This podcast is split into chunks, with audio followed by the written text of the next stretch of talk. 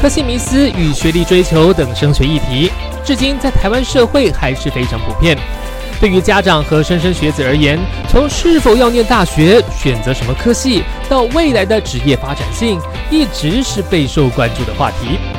二零二三科系大串联 Podcaster 活动，由 Podcast 频道人类学教我的事主持人阿康所发起，而一一一人力银行以及科技岛网站。也携手优秀的创作者们，透过节目谈论学历、科系的差异化，以及多元入学管道等相关话题，让无论是大一新鲜人，或是大四准毕业生，甚至憧憬大学生活的高中职学子们，都能透过创作者的分享以及相关议题的探讨而得到收获。那么接下来，请收听由科技岛精心制播的节目吧。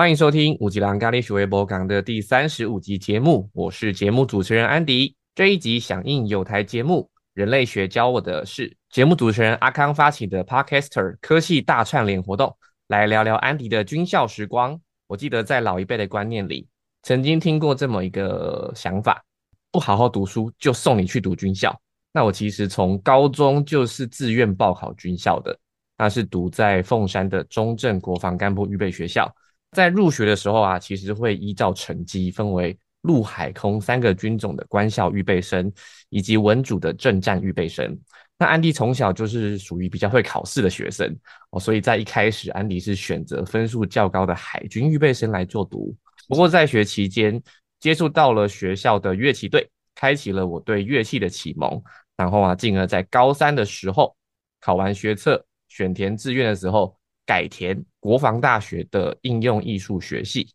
作为第一志愿，后来也顺利录取。那讲到这边呢，是不是以为今天是我一个人唱独角戏呢？当然不是，今天邀请到的是我在刚入学的阶段有过一面之缘，目前已经退役的学长，来跟我们聊一聊这一路以来的求学经历，以及他的视角里我们是怎么样将所学应用在工作上的。让我们热烈欢迎许东学长。Hello，许东学长。哎，古吉郎，各位听众，大家好。首先，请许栋学长帮我用三个身份标签来介绍一下自己。第一个标签是喜欢音乐的人，那第二个标签是职业军人，第三个标签是老师。喜欢音乐，所以我们在学校碰面了。对，没有错，算是一个交集。然后一个姻缘呐，对，因为音乐而结缘呐。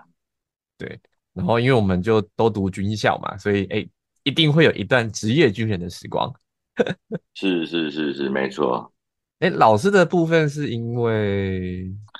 后来我在一百零八年，对，一百零八年的时候退伍之后，其实我在退伍之前我就有设定我退伍后的一个工作的设定。那我是设定在就是到小学里面去当音乐老师，也如愿的，真的就是在退伍之后就到学校里面去当音乐老师，到目前。哦，了解了解，所以就是退伍之后从事音乐教学这一个部分。哎，是的，是的，嗯，好啊。首先，学长为什么当初会想要报考军校啊？当初会报考军校的原因是，其实说来也蛮简单，就是真的是喜欢音乐。我是从国中开始接触音乐，那我那时候就开始是学大提琴，那是学校的社团。嗯哼，不过说真的，因为其实就像你刚前面引言所提的，功课是真的不好啦，所以到高中之后也没有说真的有这个机会到到这个专业的音乐学校去，比方说像华冈艺校啊这种有音乐科系的学校去念高中，那所以高中是念了一个高工，那是念什么科？念机械科。那机械科之后，其实以前我们那个年代的教育，技职教育就是可能你不外乎高工毕业之后，就是去考什么四技二专。对，那是所谓现代的一些科技大学的那个技职技职体系的一个方向。不过说实在话，对那一门呃学问，像机械这方面的学问，其实真的没有太大兴趣。那于是乎也想说，那怎么办？自己人生下一步该要怎么走？那刚好学校教官他们也是有在推广军校的一个招生，看到哎，没想到正战学校就是现在的国防大学正战学院嘛，有音乐科，于是乎就去报考。那在那报考之前，也真的也去找老师，就是上一对一的课，去学大提琴，去学乐理，去学钢琴。嗯，那嗯，所以也算蛮幸运，就是这样子顺利的考取。那考取之后就去念了军校，所以动机就是这样子，没有错啦。OK，好。安迪的话，当初因为我刚刚有讲嘛，我从高中就读军校了。那那时候读军校的想法很单纯，因为那时候家里面经济出了一些状况。那刚好我跟姐姐都还在读书的阶段，那我姐跟我差四岁嘛，她在读大学的时候，刚好是我要上高中的时候，我想说不要让家里面这么辛苦嘛。那反正那时候学校，诶，是学校嘛？啊，应该是我爸有一个国小同学，他是空军官校的主任吧，那时候的主任，然后他就说：“哎，读军校不错啊。”我想说：“哎，好啊，反正也不用花家里面的钱，我自己也想要出去外面看看，然后就先报了。”其实我也一部分跟你也是差不多啦，因为说实在话，要去外面的民间大学念音乐系的花费还蛮蛮可观的，对因为除了正常的学费之外，还会有额外的什么主副修费等等，所以说实在话，那时候也是我的家庭是无法负担，我们家庭其实也并没有就是说真的经济上真的很余裕，能够让我去念音乐系，所以于是乎也是想说。让家里能够经济上的负担不要那么大，所以才去考军校。但我发现呢、啊，我后来啦出社会这这几年之后，再回过头来看国内外会报考军校的一个差异，因为有一些状况，我觉得尤其是在国外好了，他并不是家境有什么状况，而是他希望说有一个，因为自己教小孩没办法要求到的东西，有可能透过军事化的。学习管理的过程当中，养成他一些性格。因为像国外读军校的门槛是高的，美国最有名的西点军校，哦，那是很难考的，不是你成绩好就有办法，还要有一些什么推荐、啊。精英中的精英才有办法，对，对对对对对，所以我觉得这是呃蛮大的差异啦。然后因为学长刚刚提到说你是音乐科嘛，那因为像我记得当初是影剧、艺术跟音乐。三个科系是分开来的嘛，然后到对对九十六年的时候吧，民国九十六年的时候是最后一起，后面有停招了两年，好像是因应一些国防政策的调整跟转型，组织精简啊，国防组织精简，对对对对。那后来呃九六停了嘛，然后九七九八到九十九年又重新把三个科技作为复招，就做做一个整并，叫做应用艺术系，那就是后来安迪。在呃，我考大学的时候出现的 应用艺术系这个选项，这样子。对对，我觉得肯定它在一些学制的设计上会有很大的差异。毕竟音乐就单纯学音乐嘛，就是比较专。那像我们读应用艺术，就是影剧、艺术、音乐都要接触一点点哦。所以那时候其实一开始在学的时候会很茫然，我什么都要碰一点的话，那。我到底要把重点放在哪一个？那因为像我自己当初是，嗯，也是因为对音乐有兴趣嘛，所以在本来是理科的学生，然后再转到报这个应用艺术系。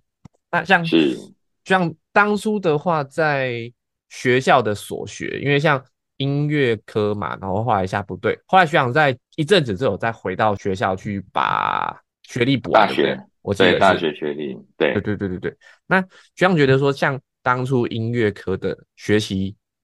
到部队中的应用，可以用在哪一些层面？如果说真的单纯音乐上的应用的话，因为部队有一个军歌推广教育，对，那其实军歌它是在军队里面来讲是一个非常好用的凝聚向心跟士气的一个工具啦。嗯，那因为我们在学校也都有学必修声乐嘛，所以大家都要会唱歌这样。嗯，那再加上说我们会弹点 keyboard 嘛，也会弹点钢琴。那部队它里面也有配配发那个什么电子琴这一类的东西。那我觉得说在这样子的一个专业技能下来教唱军歌，可能会比其他的非音乐相关科系的这些军事干部们来讲，我们比较能得心应手啦。对，那甚至部队里面来讲，军队里面来讲。都还是有一些专业的军乐队啊，比方说像陆海空军的三的军乐队，那国防部示范乐队。那我们早一点的那个年代，还有什么联勤乐队、陆军的军团级，都还会有那个军乐排等等这样的编制啊。不过现在都没有，现在就只有剩下这个三军乐队以及国防部示范乐队，三十四个军乐的单位，其他都没有了，都裁编掉了。嗯，对，所以我是觉得说，如果当初音乐在部队上运用来讲，对我们比较实用的，就是在可能军歌教唱的部分是比较能够运用得到。了解。因为像后来到我们的那个阶段，因为开始我觉得也跟时代趋势有关系吧。单一的能力其实比较不足以应付部队的需要。我我指的是，如果是像影音译这一块，因为毕竟像刚刚想讲的嘛，可能组织缩编，然后做一些整并的过程当中，那因应时代的变化，像以前可能在部队上就很单纯。就是任务上比较单纯，像现在各个军种甚至各个部队开始有很多关于多媒体的需要哦，像他们可能会拍一些什么短影、微电影、啊。微电影啊，短影应该没有，短影他们应该禁止，就是之前 TikTok 现在应该还没开始，微电影已经弄好几年了，对，对对对对对，但那个的话其实就比较需要跨科系的一些能力的整合，哎对，那真的要整合，单一科系没人没有办法了。对啊，因为你光以做影片来讲好了，你画面就是影剧系的专业嘛。但是如果你还要将配乐，然后你要有一些美感，相相对于这些东西全部结合起来，一般其实在部队里面需要的美术能力不用到很专业，但是它是一个，嗯，你又不能没有的能力，因为你没有的话，你要做一些事情就很痛苦。没错，对，你要去抓小帮手啊，或找找阿兵哥来协助啊，那你又对没有办法保障那个你的带的部队里面一定有这样的人，可能多少会有啦，但是你就变成说啊，自己会一点比较保险。但还有现在工具比较方便，就是可以用一些现成有模板的东西套一套，然后改一下字就好了。对对对对啊，然后再就是哦，我自己那时候下部队的时候，我是在马祖的东引。在小岛上面的事情就更不一样了，因为像哦，那真的完全资源都没有啊。对啊，对啊，对啊。然后像因为在那边的话，其实我没记错的，我不知道现在现在怎样了。那当初大概岛民顶多两百个吧，但是因为每一年都会有除夕嘛，反正是过年会有一个军民联欢晚会，然后可能不同时期要配他们观光，要出乐团，要出活动，哪里找这些人才？就从部队找啊，部队就要做好。军民关系合作，所以我们那时候在东营的时候，其实蛮好玩的。我那时候也也有跟阿斌哥组团啊，出去玩啊，然后还要去帮忙做呃军民联欢晚会的主持人，超妙的。就是外外物很多，然后像刚刚学长讲的军歌，就是人家只要听到你是音乐系、音乐科、音乐术系的啊，这这就是你的本业嘛，就是你做的好是应该的。对对 对，做不好就该死了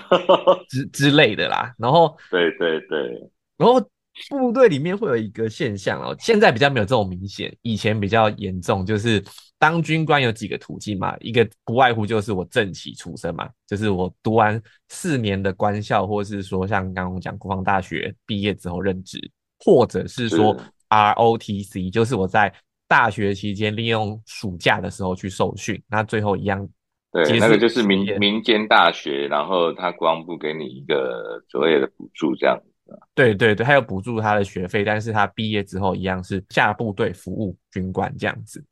对对对，还有另外一种专业军官班，就是我对有对对对专专业军官班啦，对对对，那那这个还有这个这个还有嘛？对对对对，就是反正就是他有大学学历就可以考，那考完之后一样结训之后一样就这样下部队，但其实。早些年的时候，风气就是好像会互看不顺眼，好像是，对，就是呃，我我是军校四年，就看不起那个哦，凭什么？你就是大学毕业就似乎有各自各自的一个体系这样的概念啦，对，对对对，然后也会说什么呃，长官用的时候会正其身优先这样子，大小眼这样，对，对对对，可是其实。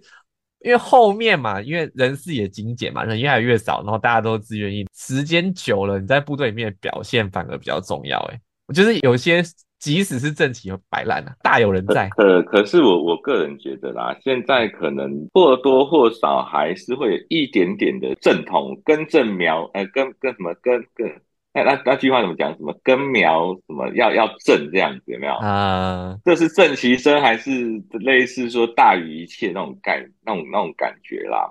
因为毕竟现在在台面上的这些所谓长官级的人物，基本上九成九成五也不过分吧，大概都是正其身呐、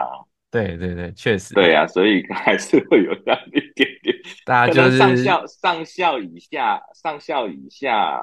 还好啦，但是真的要到上校以上的话，不外乎都是正其生的天下居多啦。那、嗯因为现在也没有专科班了嘛，所以大概就是都是正其生的天下这样。对嗯，还是会有一些血统的观念。啊，对对对对对对对，血统 血统血统要纯。对啦，我觉得难免啦，因为毕竟就像女生没有办法在聊天的时候不太能够介入男生谈当兵的内容一样，因为他们就是没有那个过程嘛。那像对正没有那正提正提生有四年的军校经历，那跟专业军官班的任职的，他这样其实就受训一下子，然后就入职了。那对我们来说，其实少了一些共同的语言或者是经历啦，我觉得是少这一块。对对对对，没错没错，对。嗯，了解。那学长，因为像你有陆续接触过我们应用艺术系的学弟妹嘛，在部队里面，有啊有啊有啊有啊，那你觉得像应用艺术系的呃学弟妹，他们已经毕业到部队任官之后，跟影音艺单独一个科系毕业的时候，你在跟他们接触上面来讲，说有什么差异？我说的差异指的是说，呃，怎么讲？讲白了好不好用？呃，我觉得啦，就是其实后面的学弟妹，说实在话，在专业能力上是越来越强啊，因为毕竟吸收的东西、学习的东西更新颖嘛。可是说实在话啦，就是说真的，我们不管是说单独的啊音乐、戏剧艺术，或者说综合成一个所谓的应用艺术等等的，在真的很基层部队来讲，其实影响并不是那么大，因为我们会用到的不外乎可能就我刚刚讲的军歌教唱嘛，嗯。那再来就是可能有一些你刚刚讲的类似什么联欢晚会啊，要一些可能演一些简单的剧，或者说要画一些简单的什么中山市的布置等等的。对说实在话啦，真的在很基层的，比方说像一年级这种等级的话，好像影响其实真的不是那么大，因为能够用到专业的部分。说真的，也不需要到非常精啊，因为你也不会去说要去弹协奏曲嘛，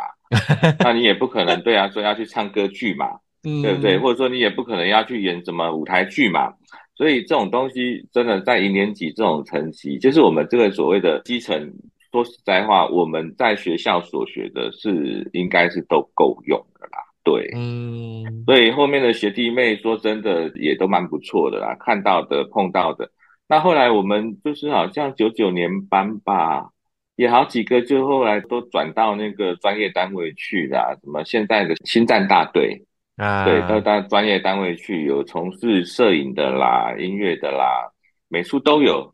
发展的也都蛮好的，对。也也有回学校教书的，哦，对对对对，那讲到这个，有有昨天看到那个脸书上有一个学妹啊，但那个学妹我是没有没有遇到过啦。呃，他是后来也是就是在国内念完音乐的硕士嘛，对，那我看他又考上英国的那个博士班，音乐的博士班，名字跟年班我是真的不知道。那我看到我们我认识的一个学妹，她是现在国防大学政战学院的那个副教授，应用艺术系的副教授黄倩佩、黄忠孝。哦，对，我看他们就还有几个老师都帮他践行这样子，嗯，所以诶，就是真的觉得好好好优秀，真的很厉害，真的。他也是我们大概应用艺术系近几年来算是就是后面可能八十几年班以后的吧，第一个在出国去念博士的学生呢。哦，有中中间中间有有很长一段时间没有人持续进修这一块，大部分都只有进修到硕士，那就是我刚刚讲九十四年班那个黄天佩副教授，嗯哼，他是在国内念完博士班，师大的博士班，嗯，好像除了他之外，没有人在念完博士啊。就是说八十、嗯。可能我们讲八，至少我讲八十七啊，因为我是八十七年毕业的嘛。对，八十七年你班以后毕业到现在，今年去年毕业的是一百零一年班吧？嗯。啊，一百零二年班，他就是唯一一个有念完博士的，就是应该是黄千培黄忠校。哦那再来，现在这个学妹也就出国去念博士班，真的很厉害。对，真的，因为其实我觉得读军校毕业以后嘛，因为毕竟之后的正职就是军官嘛，在部队服务，通常在部队任务的 loading 其实不轻，所以要持续去进修这件事情，我觉得蛮挑战的。很不容易，真的。像我自己的经验也是，要克服好多困难跟问题，然后才有办法去念书这样。对，对啊，因为长官一定会请你把该做的事情做完。那至于什么是该做的事情呢？他说了算。所所有的事情 都是该做的做完的事，对，没有错。OK，对，那像徐阳，你刚刚有提到说，你从国中开始对音乐算是有兴趣，启蒙入门嘛？那你对学音乐的经历，大概可以给我们提一下嘛？之前，我小时候大概应该是小学吧，那因为家里附近有教会，啊，就去参加他们那个主日学。那主日学不是都会有唱歌嘛？对，就是可能唱他们的诗歌啊，就是等等的。那其中有看到，应该也是修女吧？修女他们会弹琴，然后甚至有几个小朋友家里家境不错的，也有让他们学钢琴。嗯就在会弹钢琴，哇，我觉得钢琴怎么这么好听，然后，然后又觉得哇，他们都好厉害这样。那也有从那个时候就大概对音乐来讲是有一点存在着一些梦想这样。不过因为家里的环境真的是没有办法让我去学这个东西啦，就是嗯毕竟要额外花钱，而且学音乐的学费不是那么便宜这样。对，对，那后来到国中之后，就是参加了国乐班。嗯，国乐班国乐，对，但是国乐班就是可能我们大家想的就什么胡琴啊、琵琶啊、什么竹笛这一类的东西。哎，可是我看里面有大提琴，嗯，大提琴很特别，因为其实也真的不太懂嘛。那个大提琴，然后也加上就是学姐啊，就学长，哎，你要不要学大提琴？然后就就这样子去学了大提琴。嗯，哎，一开始拉的时候，真的也是跟杀鸡没什么两样嘛，就 很难，真的非常难听，很恐怖。对弦乐不会拉以前都很可怕，对，超超恐怖的。然后，可是后来慢慢的学学学，就能拉一点曲子之后，哎，觉得这个这个乐器的声音是真的还蛮是我喜欢的声音啦，就很低沉嘛。那跟我现在讲话声音好像也有一点关联性，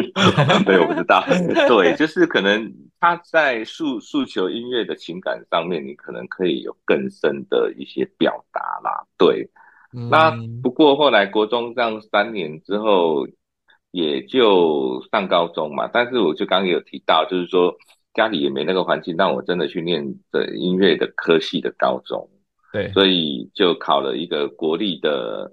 以前叫叫省立啦，但现在都叫国立嘛，哈，国立的那个对方高工的机械科。啊对，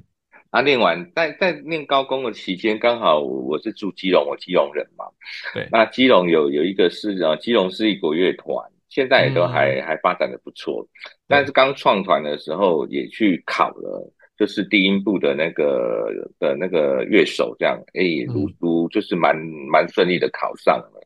啊，在那边也就是跟着团练了三年，所以之所以我后面高中毕业的时候会真的决定说去念军校，大概也就是在那个阶段，但是高中那个阶段虽没有是念相关科系，去念本科，可是就是还是持续都有在乐团里面学习跟表演这样。就是高中毕业之后决定真的去念音乐科系，对，嗯那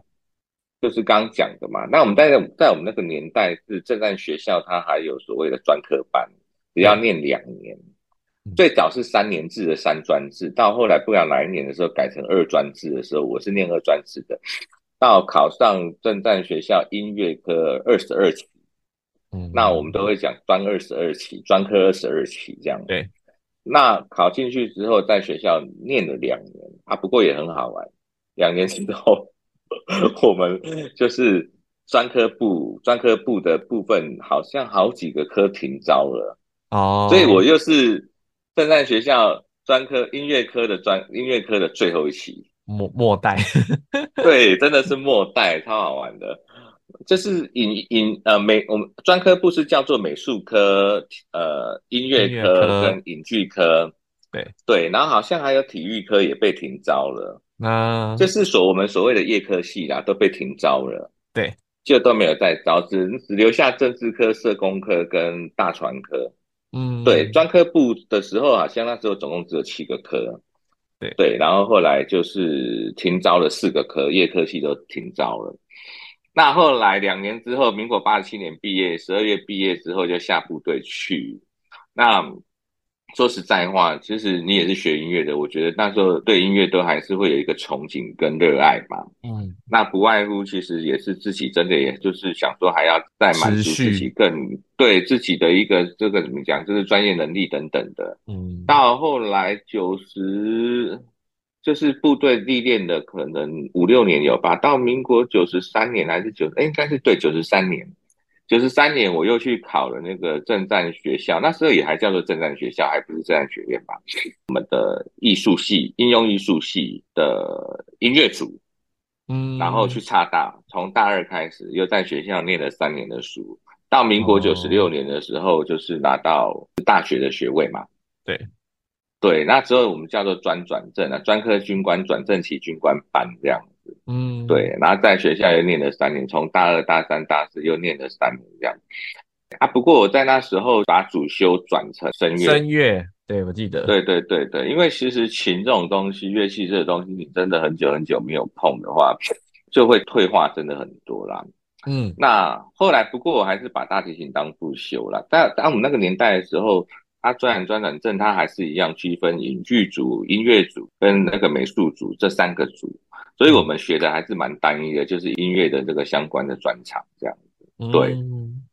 那九十六年毕业之后，就又到部队去服役了，然后开始就是也升了少校，当辅导长等等的。在民国一百年的时候，我就调到花莲这边来的自电部，但是现在也不叫自电部，现在叫做自什么，反正那个真正的名称我有点也讲不出来。对，啊，不过在那边就是也就想说，啊，自己也还想再升迁嘛，然后也想再学点东西。我有先去念了国立东华大学的公共行政研究所，那念念念念完之后就毕业嘛，毕业之后又回到单位继续读艺嘛，哎，是公余进修，所以就是等于说有点像在职专班生嘛，对对，专班，在职班的那个学生，然后毕业之后再持续一样都在上班嘛，然后念书这样。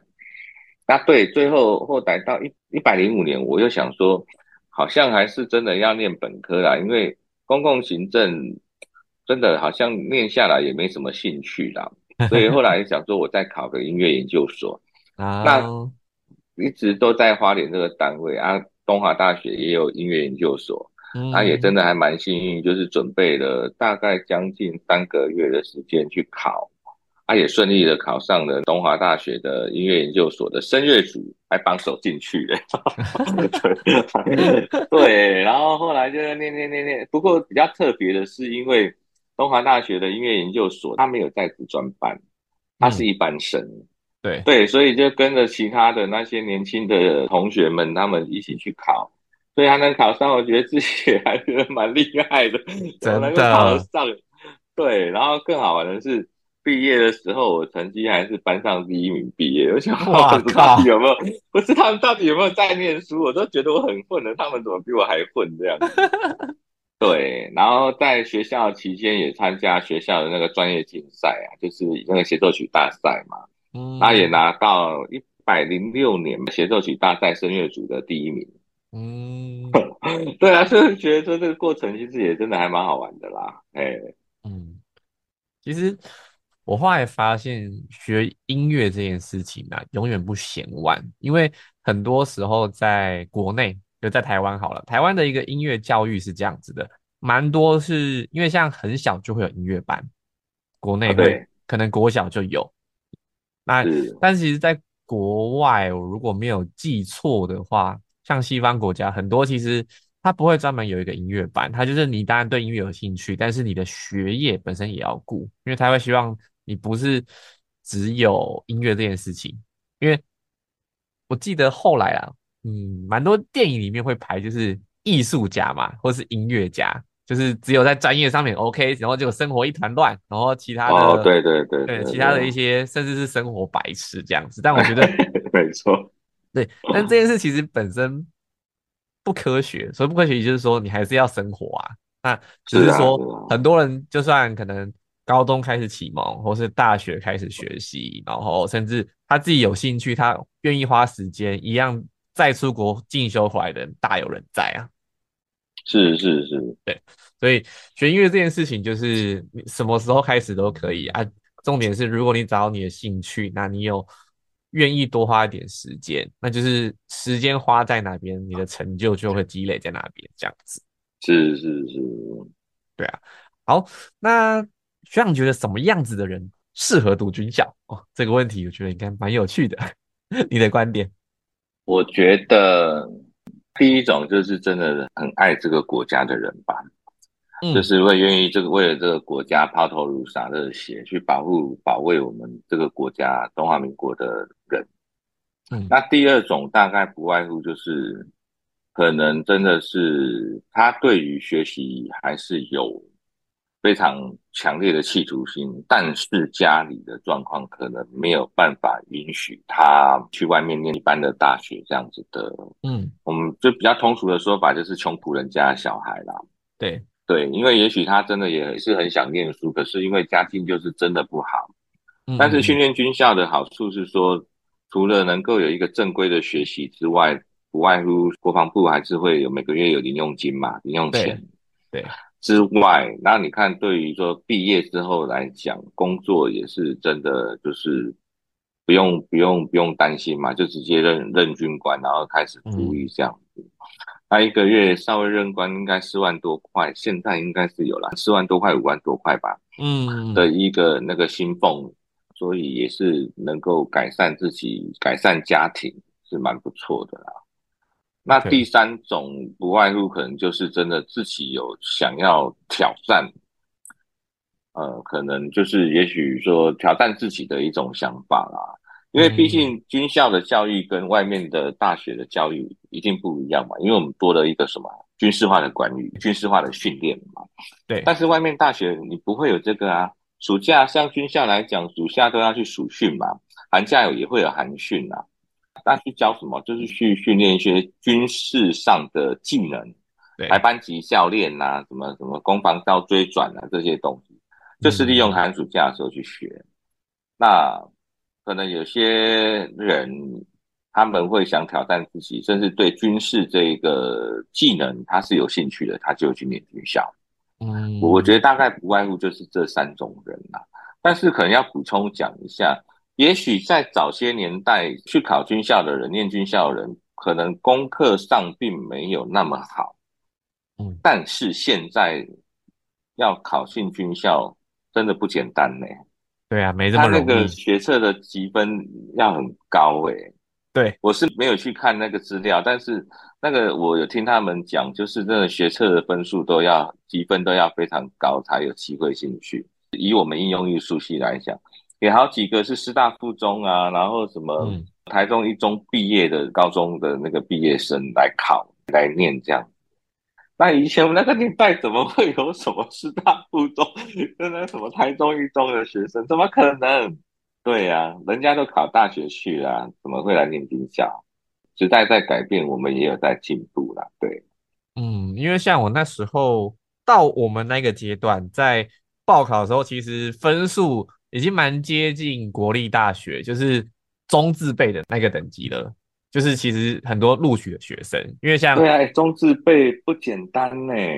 对啊，对啊，对啊，因为像学校比较热门的科系，不外乎呃新闻系，新闻系是是有名的，然后也是竞争力还不错的，说实话。然后呃心理系也是啊，心理系社会工作学系。对，哦，对对对对，现在现在两两系并在一起。对对对对对，那在一样。像我们呃业科系、应用艺术系，其实我说真的，因为刚刚学长有讲嘛，有后续工作上面的保障，而且说真的，学这些东西也很花钱，所以是在军校学的话，其实真的很省。那一毛钱都不用花，差超多的，你还赚钱，真的。对啊。然后像学长刚刚讲三种嘛，我最近在我自己的本职工作，因为我后来是在线上英文课是做销售顾问嘛，我偶然间有接触到一个入关的学弟，他那时候就是大一准备要甄选要出国去考军校的，他是真的那种爱国的哦，就是我们沟通下来，他是真的对这个国家是有一些呃怎么讲使命在的哦，使命感、责荣誉感、责任心。对对对对对对，我觉得这我真是蛮难得会遇到基于这个读军校的人，现在比较少了，不会后面，但是相对比比例比较少这样子。对，然后大部分是第二种吧，我觉得。但是后来，像我那时候我自己高中、大学的同学里面，也确实，因为他们后来没有继续深读嘛，可能高中毕业就出去，或者大学毕业就没有任官，直接在外面。那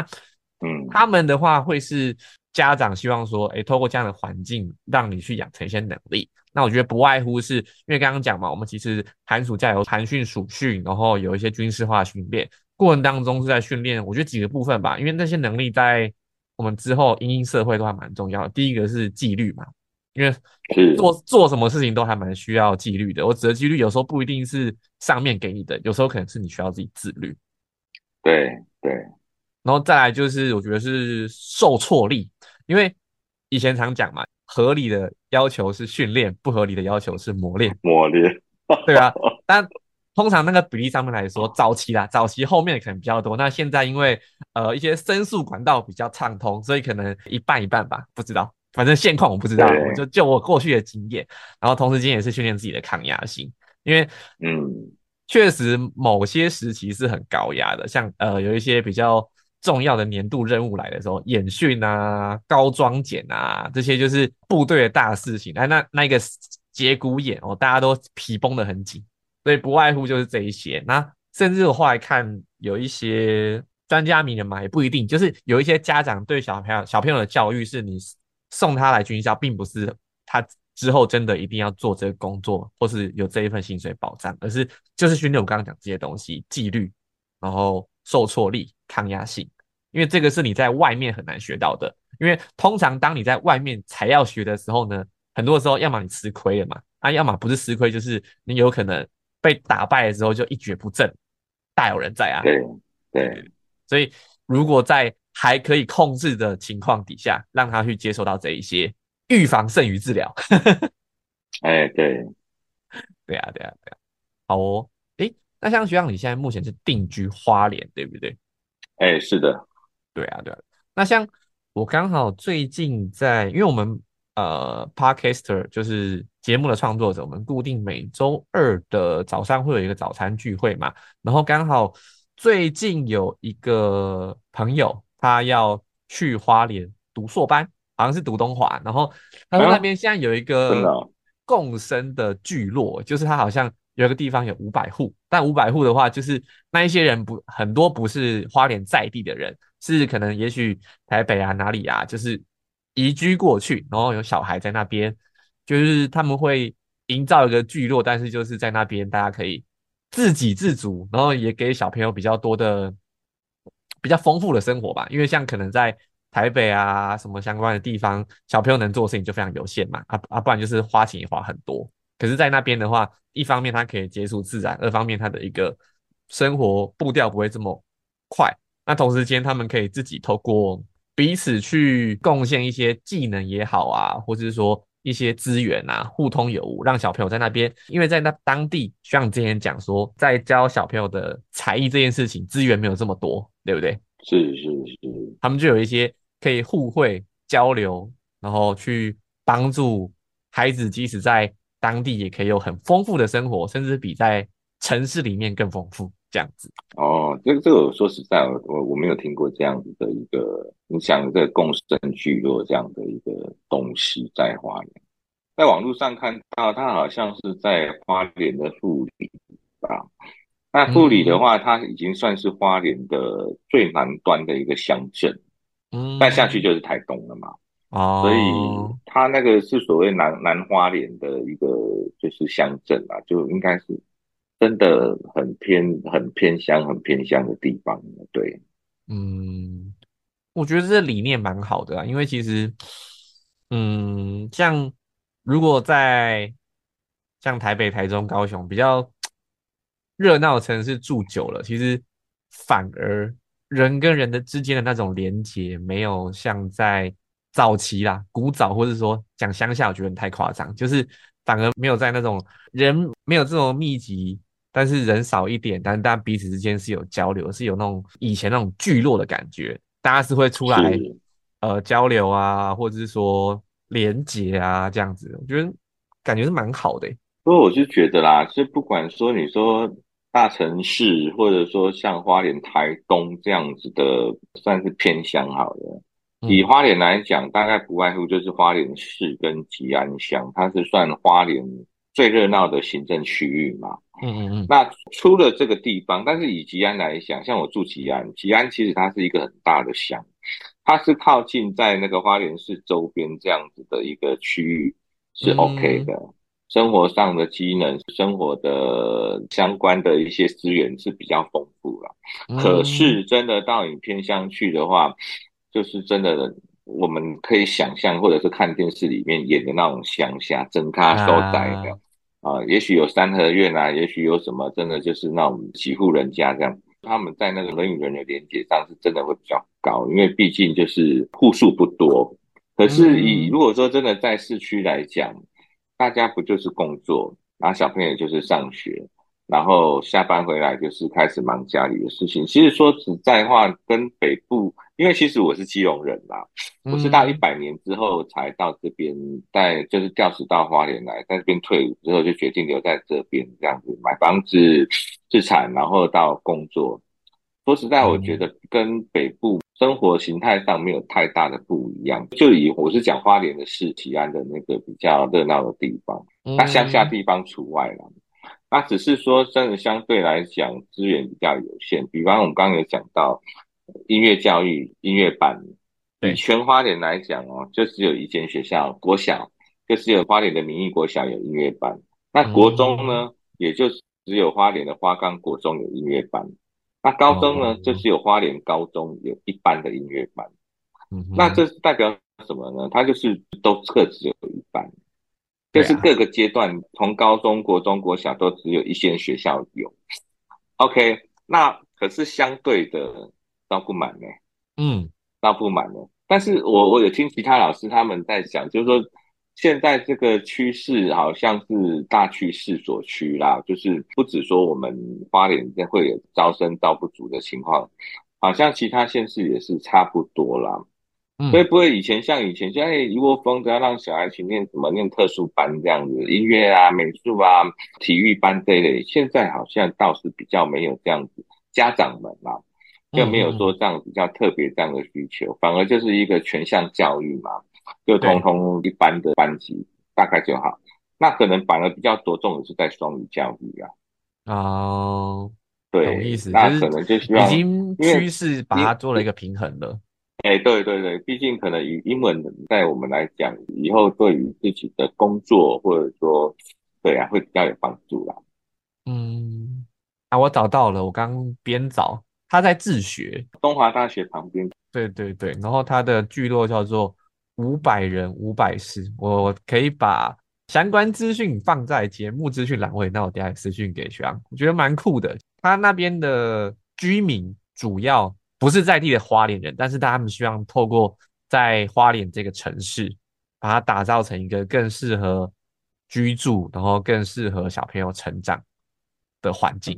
我觉得是很酷的。听起来蛮厉害的啊。对对对，而且他们就是因为也有人种菜嘛，然后也有人，反正大家就是带着自己的技能，然后到花莲去，然后大家在当地自给自足，也可以有很多的交流，这样子，超酷的。是是是，很厉害，有机会去看一下好了。对啊，对啊，对啊，我觉得很酷，因为刚好上周我们创作者的朋友有分享到。OK，是，好哦，那以上是今天的节目，希望这个过程呢，对于大家有一些想法跟收获的启发啊。如果觉得这一集节目对你有帮助的话呢，你可以在 Apple Podcast 帮我们留下五星好评并留言啊。如果是使用 Android 系统的朋友，可以在 Spotify 或者是 Mixer Bar 上面给我们一些回应跟支持，相对应的一些资讯会放在节目资讯栏位。很高兴今天邀请到许栋学长来参加节目，谢谢许栋学长。好，谢谢，拜拜。好，下次见，拜拜。